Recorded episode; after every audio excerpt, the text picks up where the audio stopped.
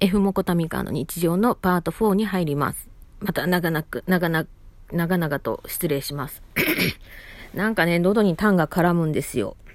気持ち悪い。私出したいんだけど出てくれないっていうね。で、話戻しますけど、で、結局自己血取れないから赤十字の、まあその輸血を、あの、さ、えー、使わなきゃいけなくなった時は使うという形になりまして、で、もうそこからは準備がなくなって、あとはその手術日まで待機っていうことだったんで、ちょこちょこ出勤して、で、手術、手術日前、ちょっと1日前かな？に休みかなんか入れたのか忘れたけど、で、休んで、で、何？荷物しっかりまとめて 小旅行に行くような感じでね、行って、あの、入院したんですけど、先生のね、あの、私がや、あの、や、や、やからむからかわかんないので、やからむ、やからむやつでやかましいから、ちょっとめんどくさくなったら嫌やから、先生の計らいかわかんないけど、同日に、あの、手術を、あの、あその先生のね、手術を私とその隣の人が受けるんですけど、あの、受けることだったんですけど、あの、私が窓際で、そのもう一人、私より先に手術を行われる方が窓際じゃない方にしてたのね。うん。で、まあ先生はきっと私がやからむから、こいつを怒らすとめんどくさいことになる。俺の出世街道がなくなるってなったのかね。あの、一応、粋な計らいをね、あの、してくれたんですけど、粋な計らいか？で、窓際だったんでね、まあ、の、ふわーっとしながらね、過ごせたんですけど、で、6人じゃなくて、うち、うち入院したとこ4人部屋だったんで、なんか人も少なくてね、安心しましたし、うん。よかったなーって。窓じゃなか窓際じゃなかったらどうしようとは思ってて。いや、だ嫌やん。窓窓窓があったらさ、こう、じーって外見てさ、なんかこう、現実逃避したりできるけどさ、窓際じゃなかったらさ、もうなんかどっか行ってさ、こう、外なり出るなりしてさ、こう、なんかこう、現実逃避しないとさ、いけないし、まあ、この後話でちょっと分かってくることだと思うんですけど、あの、まあ、手術、手術前日に、あの、入院になるんですよね。で、前日からも、あの、絶食絶飲に入っていきますと。絶飲まではいかんかったんかな。絶飲つっても、まあ、飲んではいいけど、うん。で、なんか、ある時間が来たら、もうこっからはこれ以外のものは飲むなっていういうのになる。なんか、あの、水とかはいいけど、あれはあかんとかね。あの、あんのよ。で、そういうのをきっちり守った上で、あの、まあ、手術の時間が来たりするんですけど、まあ、あの、手術の前に採血も一応されるんね。で、私とその隣のベッドの人が採血して、私はまあ難なく取れたんだけど、隣の人がなんかうまく取れなかったのかな。だか取ったけど、なんか血液内の何かが異常値だったのか、何かが足りないのかななんかよくわかんないけど、なんかの理由で、私より先に手術する人やったのに、できひんくなって後日になっちゃったのね、伸びて。うん。で、私は、なんない、なんなく問題ない人だったんで、はい、川原さん行きますよっつって先生がわざわざ来て、びっくりしたよ。タタタタタタタタタタタタ、ヒューみたいな。もうなんかアニメかよっていうぐらいな勢いで先生が、川原さん、手術ですって言われて、ははーみたいな。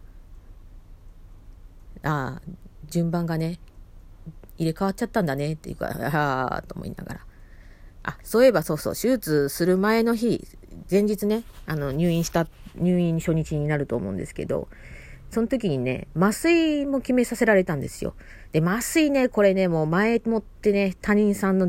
ブログで、あの、情報仕入れてたんで、うまく拒否できたんですけど、これもまた先生が、タタタタタタタヒューって来て、河原さん、麻酔は普通の麻酔でいいですよねって言うから、ああ、そうですねって言って、もうこれ以上無駄にお金かけたくないから、ああ、もう普通でいいですって断ったんですよね。普通の全身麻酔。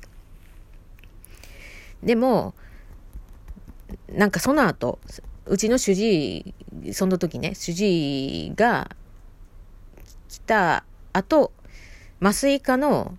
偉いさんと、その、なんていうの、新人っぽい男の子が来て、最初新人の男の子が聞きには来てくれてたんだけど、なんか、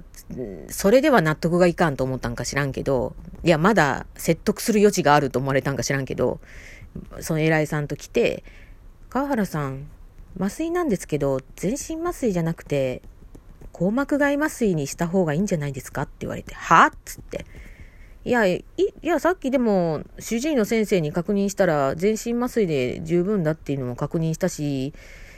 うん。で、痛いんでしょって言ったら、ああ、そうだね、痛いよって言われて。じゃあ嫌だっつって。無理ですね、つって。そう。でも、硬膜外麻酔した方が、より、術後の痛みは緩和できるよって言われて。いや、いいですって言って。そっかって言われて去っていったんですけど、うん。で、結局ね、やっぱりあの、させたかったんでしょうね。翌日、はい、あの、無事手術ね、受けることになり、で、あの、健康な人だから、あの、歩いてね、一緒に看護師と一緒に、あの、手術室まで行くんですよ。てってってと。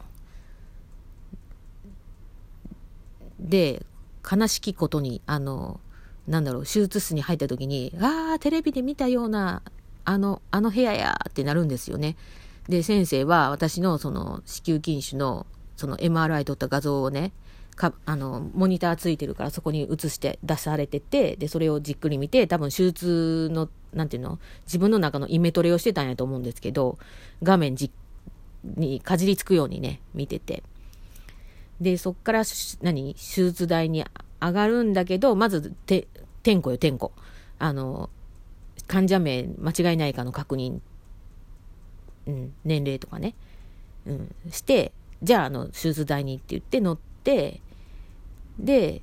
あれやこれやつけられるんですけど、で、じゃあ、川原さん、今から麻酔かけていきますねって、手の甲にプスって刺されるんですけど、手の甲にプスって刺された瞬間、1、2、パッて、ふって落ちていって、はあ、もうそっからまあ、私の意識は真っ黒よ。で、次は、なんかもうわからんまま、川原さん、あ、名前出した。って呼ばれて、で、えー、って起きたら、まだその時も麻酔が効きすぎて、起きんの辛いのに起こされるんですよ。多分起こさなあかんことになってるんですけど、で、起きたら今度は主治医が、川原さん、取り立ての子宮筋腫見てみますか？って言うから、はあっつって、で、そしたら看護師が、フィャーって私の腕上げて、フィャーってこう、ビニール手袋をかぶせて、で、私に筋腫を触らすねんけど、私もなんか寝ぼけてるからさ、先生、これ一体何でできてるんですか？って言った質問に先生も意表をつかれてしまい、うん、うん、筋、筋肉かな？みたいな返答をして、私はそこから意識がまた途絶えたんで、落ちていきましたね。で、で、また、そ、その落ちていった後にしばらくして目覚めて、で、その、手術、手術した日は動けないのね。だから、カテーテルつけて、あの、お手洗いに行かなくていいようにしてあって。で、そっからよ、人がぼーっとしてる時に、また麻酔科の AI さんが来て、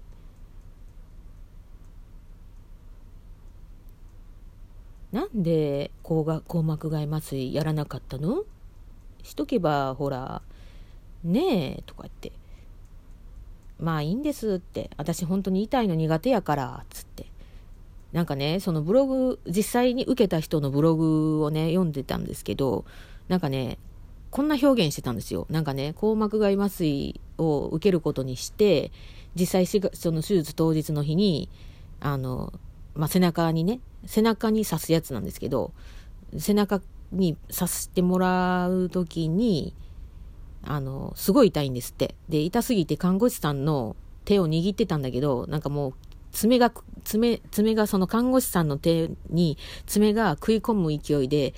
あの、キューって握ってたから、めっちゃ痛かったよな、看護師さんごめんなさいっていうような表記がされてたんで、うわ、そんなん無理。痛いの苦手やのに、もう絶対無理と思って。